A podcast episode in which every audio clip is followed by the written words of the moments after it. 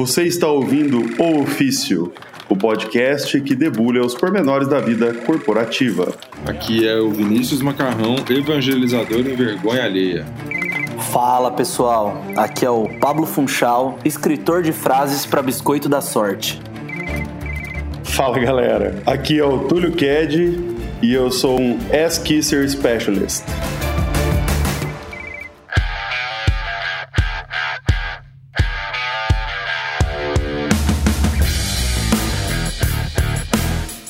Galera, então, sobre esse assunto aí, né? Bola fora com o chefe. Todo mundo deve ter alguma história, né? Apesar de eu não ter lembrado nenhuma, o Pablo também falou que não conseguiu lembrar de nenhuma, né? É, mas assim, acho que antes da gente entrar nas histórias, porque tem histórias muito boas aí pra gente contar, falar um pouco sobre o que que tem por trás, qual é a mística por trás da bola fora com o chefe, né? Da bola fora a gente dá o dia inteiro com gente da família, com gente do trabalho, com qualquer pessoa, né?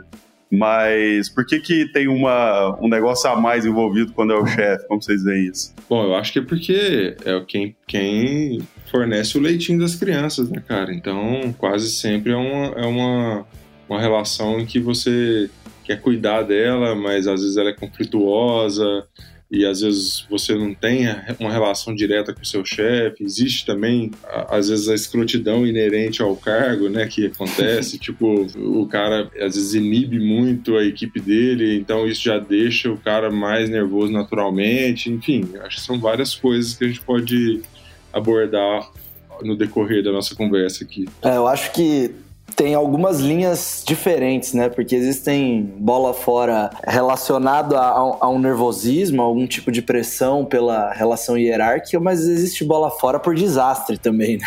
Por pessoas que são um pouco atrapalhadas e que dão bola fora com qualquer um e o chefe não se livra disso, né? Então eu acho que dentro dessas histórias aí que a gente vai contar e que eu acho que as pessoas têm também e, e vão começar a lembrar, devem ter vários episódios em que meramente é um um, acidente ou um desastre, mas por ser o chefe isso aumenta muito, e outras são meramente pela pressão que se cria ao se relacionar com alguém que você sabe que, que pode cortar o leitinho das crianças, né? Cara, é engraçado, assim, eu tinha um cara que era um parceiro nosso lá da, da empresa Júnior e depois da Exec também e tal, que era acho que era o presidente da Ciesp lá de, de Ribeirão, né? Esse cara era muito gente boa e, e sempre tentava ajudar a gente. Normalmente ele convidava a gente para uns eventos e tal. Cara, ele me convidou para dois eventos. Nos dois eventos que eu fui, eu não sei como, isso nunca aconteceu em outras situações, não que não pudesse acontecer, mas nunca aconteceu. Eu deixei um copo de café cair no chão, espatifar e voar café assim do começo da minha camisa até o fim, até o meu sapato, assim, cara. e, cara, e eu consegui fazer isso duas vezes com, entre aspas, o mesmo cara, tipo assim, no mesmo evento. E, tipo assim, ele devia olhar para mim e falar, cara, você tem muito problema, cara. Não é possível que você é, consegue em dois eventos fazer a mesma coisa, cara. Esse é o tipo de bola fora que, dependendo do seu cargo, da sua relação com o seu chefe, isso não atrapalha em nada a relação, né? Pelo contrário, às vezes até vira uma coisa ali, um quebra-gelo, né? É, é curioso isso.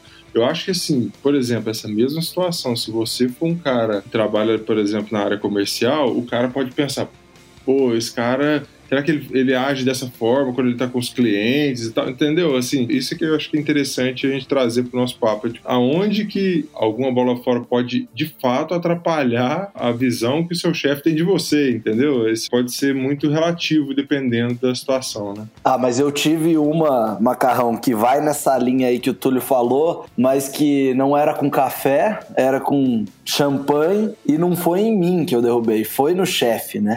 e aí foi deveras constrangedora a situação. Depende, era um contexto de Fórmula 1? Se era um contexto de Fórmula 1, tava tudo certo.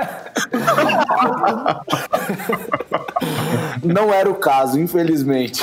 Eu estava na abertura de um evento em São Paulo com meu chefe da Alemanha, né? Num tempo que eu fiz estágio lá. A gente estava aqui no Brasil para abertura de um evento. Não via ele fazia um mês. Eu cheguei quando eu vi, fiquei animado demais, né? Ele estava com outros alemães para ajudar esse povo que, que é bem que aceita bastante esse tipo de é bem carismático, aceita bastante esse jeito agressivo do brasileiro, né?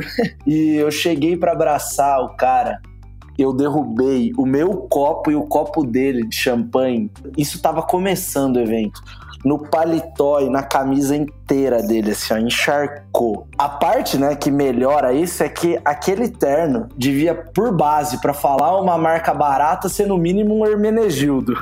então, eu acho que se eu juntar dinheiro a vida inteira, eu não vou conseguir pagar a lavagem daquele terno que ficou encharcado de champanhe. Como o Macarrão falou, não criou-se uma relação impeditiva, mas naquele dia eu simplesmente não cruzei mais com ele durante o evento inteiro. Mas e aí? Vamos ver se a teoria do macarrão tá certa aí. Depois aumentou o bonde com o, o chefe ou ficou um clima ruim para sempre? É, para ser sincero, eu nunca mais cruzei com ele.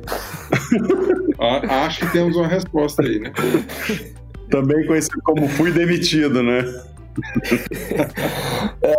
na verdade eu já estava distante, já era uma relação que acabaria porque era estágio de fato, mas enfim, não foi uma relação de amizade que se manteve. Rimos bastante, fui demitido, né? é bem isso.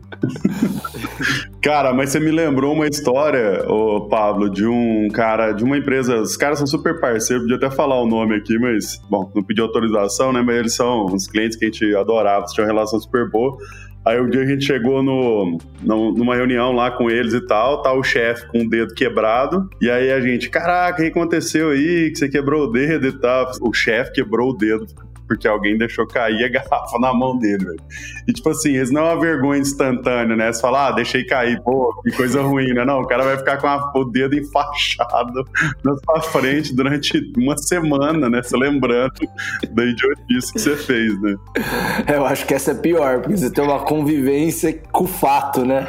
Exatamente. Cara, mas eu tenho uma, uma história que eu acho que tem muito a ver com essa mística que acontece com o chefe, esse ser intocável e etc. Quando eu estagiava lá na empresa de couro, eu era um estagiário. E aí existia o dono da empresa que era o chefe master. Tá? Então, assim, a minha relação com a dele era diametralmente oposta. Hierarquicamente, eu estava na, na, na, posição mais baixa possível, né? E o cara era o dono da empresa, CEO. Não era CEO porque não se usava esse termo.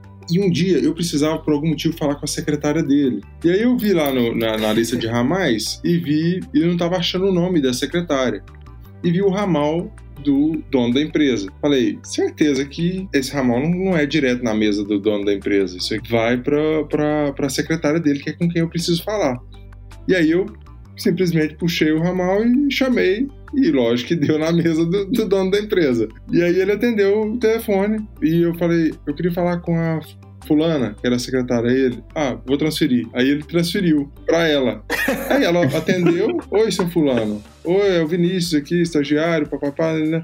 E aí resolvi o problema. Aí desliguei o telefone. Passa um segundo, ela me chama de volta você ligou na mesa do chefe? Tipo assim, na verdade não foi o chefe que reclamou com ela que eu liguei. Na verdade, ela só percebeu a, a ligação havia vindo da mesa do chefe. E aí ela ligou os pontos e entendeu que eu tinha chamado o chefe para ele fazer a conexão com a secretária. É uma loucura, né?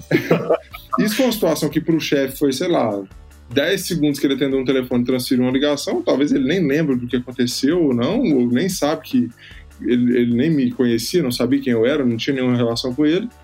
Mas a, a própria secretária ficou assim, surtada. Como que você pode ter feito isso tal? Então, acho que tem um pouco disso também, sabe? De todo esse medo, essa mística. Nossa, o cara vai te matar agora que você simplesmente chamou no, no ramal errado. Mas você foi abusado, hein, Macarrão? Você, você transformou seu chefe na secretária da secretária, velho. Não era meu chefe, né? pra, pra falar a verdade. Ele era só o dono da empresa. Ele era o chefe de todo mundo. Ele era, só para deixar bem claro, ele era chefe do seu chefe, viu, Macarrão? Pra, assim, só para não ter dúvida. Do meu chefe do meu chefe, algo desse tipo. Muito bom.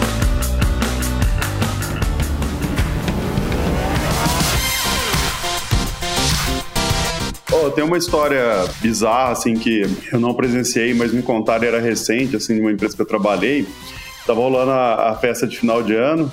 Um cara, assim, que era um analista, assim, um cara mais, bem mais júnior, assim, na empresa e tal, tomou umas, né? O álcool, a gasolina da, da vergonha, né? A gasolina do, do desespero, né? O lubrificante social. Caso aí. é, acho que é um pouco pior que isso. Aí o cara, velho, chegou pregou a mão do lado da parede e chegou numa mulher assim, tipo, brutalmente, sabe? Tipo assim, oh, yeah, how you doing, né?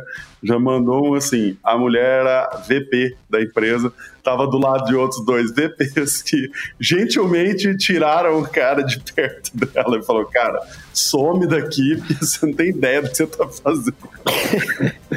Eu acho que ele não foi demitido. Esse cara tava com as metas em dia. Cara, mas ele não tinha ideia do que ele tava fazendo, velho. Mas várias vezes a ignorância é uma virtude, né? Você tá dando um exemplo ruim. Esse caso era bom ele se ele soubesse.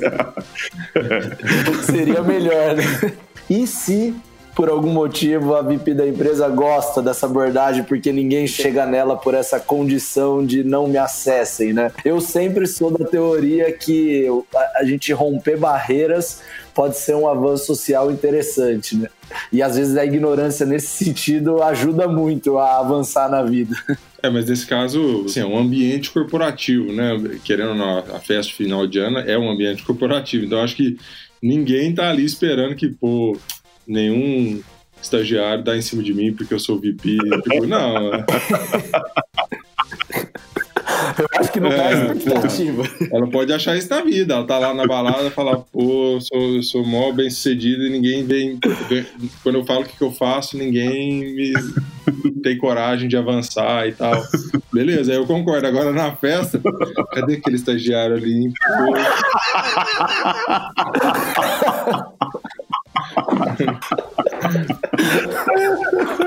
Muito bom, cara. Tem uma outra história que não aconteceu comigo, mas eu estava presente, que eu acho que foi uma das situações mais constrangedoras que eu já passei na vida.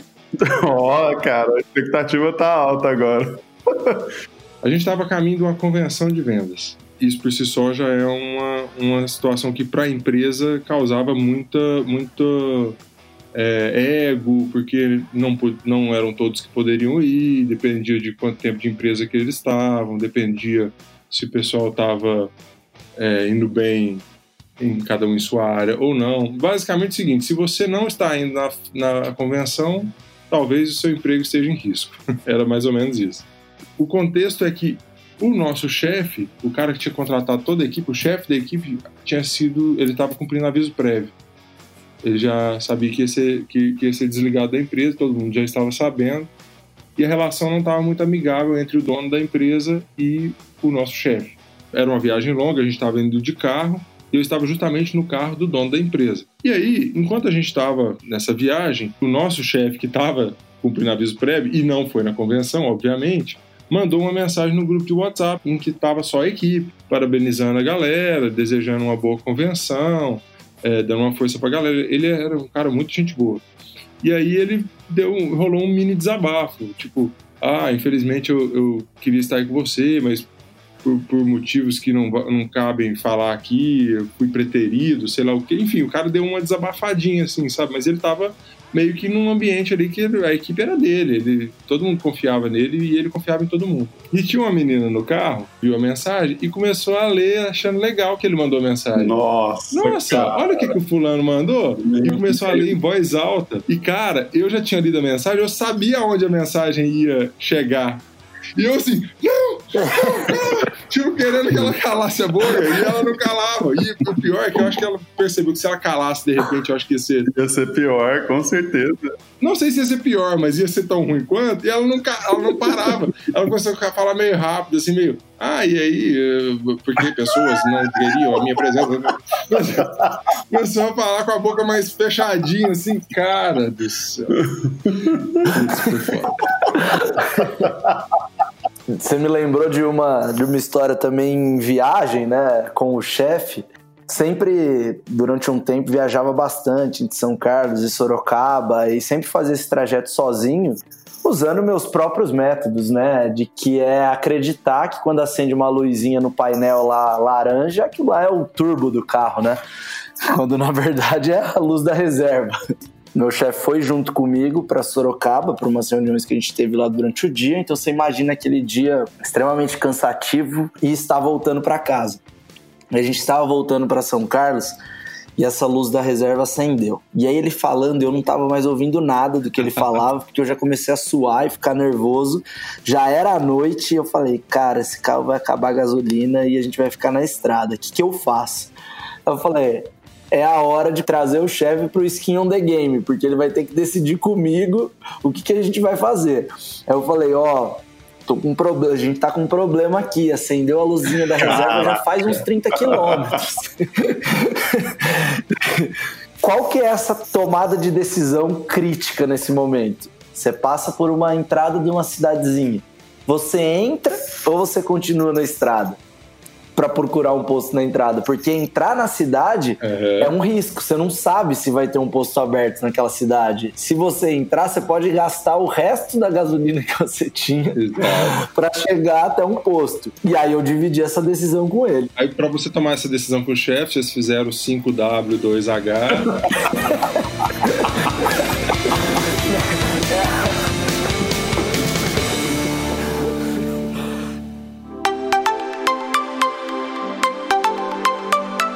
É, na época que, que eu trabalhava no Google, eu ainda tinha um gol quadrado e muito pouca noção, cara. É engraçado isso, você olha pro passado e fala, cara, como você tinha pouca noção, né? Podia ter desenvolvido essa, essa competência melhor ao longo da vida aí, né? E aí a gente ia visitar um cliente que era no interior de São Paulo, tinha que sair de São Paulo de carro, aí conversando com um cara lá, né? Falei, ah, se quiser a gente pode ir no meu carro e tal. E aí, por algum motivo, decidimos que era uma boa ideia. Cara, eu tinha um gol quadrado 1994, eu acho. O bicho tava, tava zoado, assim. E eu acho que eu tinha mandado ele, entre aspas, arrumar, né? Porque não arrumou, mas. É... E nessa viagem eu descobri que a quinta não tava engatando, cara. Bem a quinta, né? para pegar a estrada, uma ótima ideia. Exatamente. É, era muito difícil de engatar a quinta mesmo, sabe? Negócio de ficar brigando com a marcha e tal. E aí, depois que eu engatava, tinha um outro desafio, que era não desengatar, né? Mas o cara, velho, tava muito tenso. Foi muito engraçado, porque numa das vezes que eu precisava engatar a quinta, tava muito difícil, eu tive que tentar várias vezes. E ele tava contando uma história na hora, e aí ele, tipo assim, parou a história do zero, assim, do nada parou, e aí, quando eu consegui engatar a quinta, ele voltou a história na hora, sabe? Tipo assim, tava só esperando o evento acontecer para poder retomar. E detalhe, cara, era o calor que tá fazendo agora, assim e aquele ar-condicionado clássico de pobre que era o quebra-vento lá, né? Uhum. Macarrão, essa aí é uma típica história que poderia terminar com champanhe no pódio. É. Essa sim é uma história que me lembrou o Senna Exatamente. em 1991, quando ganhou o GP do Brasil só com a sexta marcha. Então, Tulhão, vou te falar, cara, essa aí poderia terminar com você e seu chefe comemorando no pódio, jogando champanhe no outro, que não seria nada ofensivo. Cara, é engraçado, é, essa sua percepção é legal, porque ela é diametralmente oposta da percepção dele, assim, ele ficou bem tudo isso tem acontecido. talvez o cara, talvez o cara nem, nem seja muito medo de velocidade, talvez o cara tenha medo de gato. Cada vez que ia pôr a quinta marcha dava aquele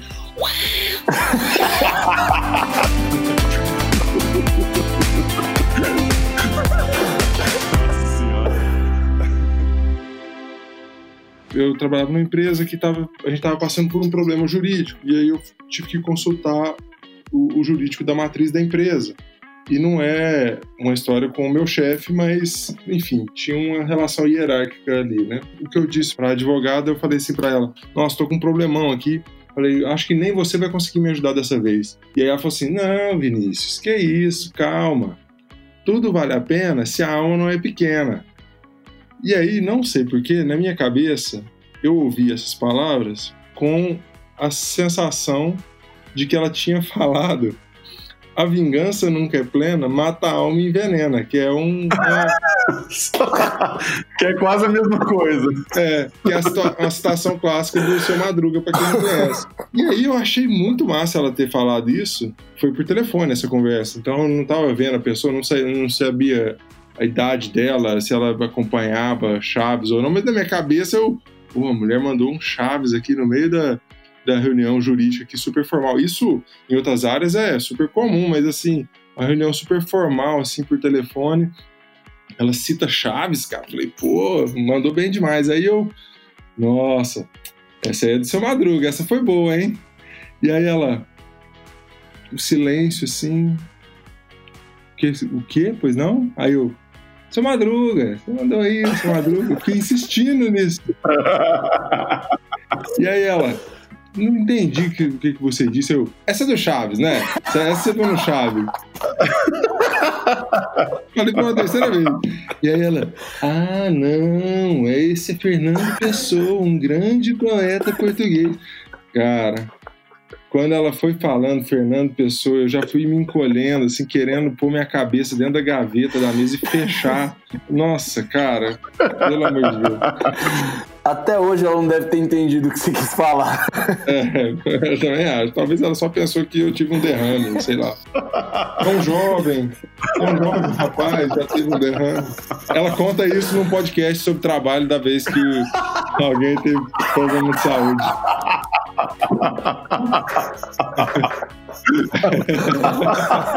Bom, é, tem, uma, tem um outro tópico aqui que eu acho, no mínimo, polêmico, né? Que é a questão do salário do chefe. Caraca, hein?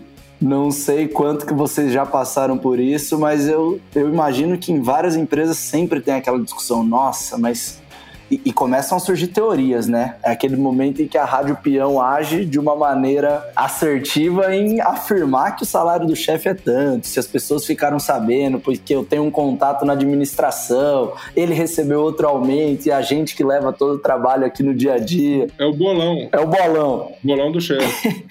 Acertar ganha o bônus do final do ano. No, no mesmo lugar em que eu trabalhava, inclusive, uma menina recebeu o olerite errado. Hum, Era do chefe direto. Quando ela abriu o olerite, ela falou: Nossa, mas o que, que aconteceu com o meu salário esse mês? Que bônus é esse? Eu devo estar tá fazendo um trabalho exemplar. Quando subiu o olho e viu o nome, era o olerite do chefe. E aí, como que leva e entrega para ele o olerite aberto? Rasga, rasga e joga fora. Elimina a prova, é. né? Não, mas é óbvio. Esse é o jeito certo de proceder, cara. Esse papel nunca existiu. Eu queimava ele, nem jogava fora. Procedimento padrão. É, lógico.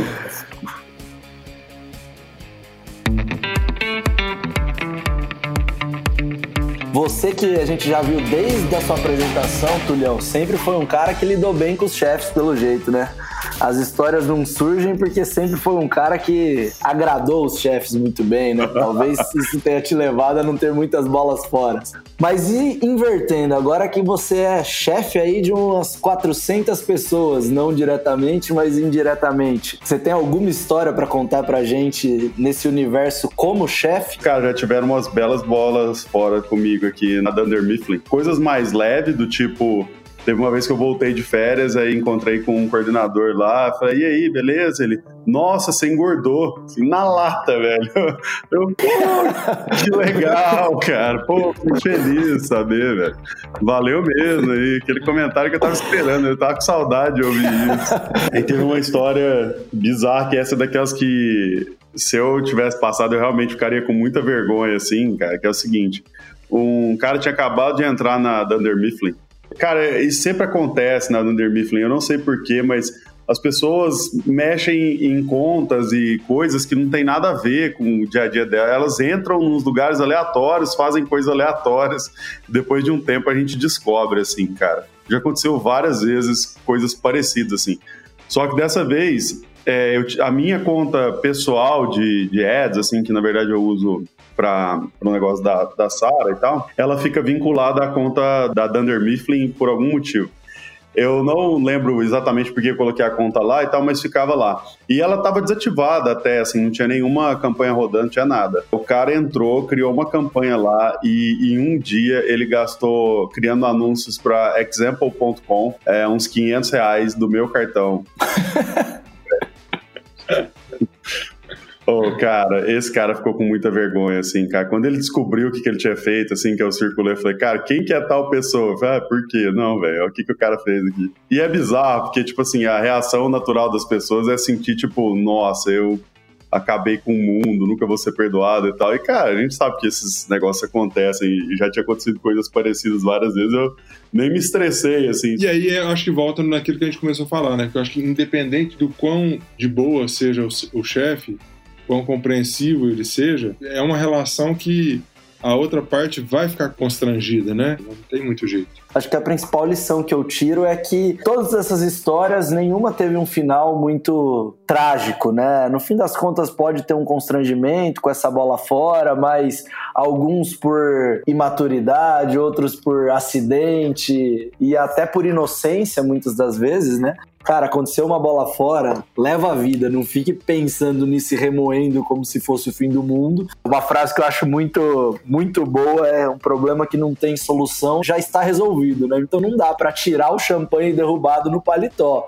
Então tá resolvido. Então bola para frente, né? Não bola fora, agora bola para frente. E eu acho que a relação não vai ser tão abalada quanto a gente somatiza no momento em que acontece, né? É, uma outra coisa importante que eu acho é assim, se uma bola fora nos níveis dessas que a gente contou aqui, de fato é, prejudicar a sua relação dentro da empresa, muito provavelmente o problema não é da bola fora em si, o problema é mais da postura da empresa, da postura desse chefe. Tipo, se o cara levar tão a sério uma situação dessa, pode ser que o cara seja assim com qualquer coisa, né? E, então, a conclusão do que o Pablo falou aí é: deu bola fora, bola para frente. Basicamente é isso. Beleza. Valeu, galera. Então é isso, gente. Beleza.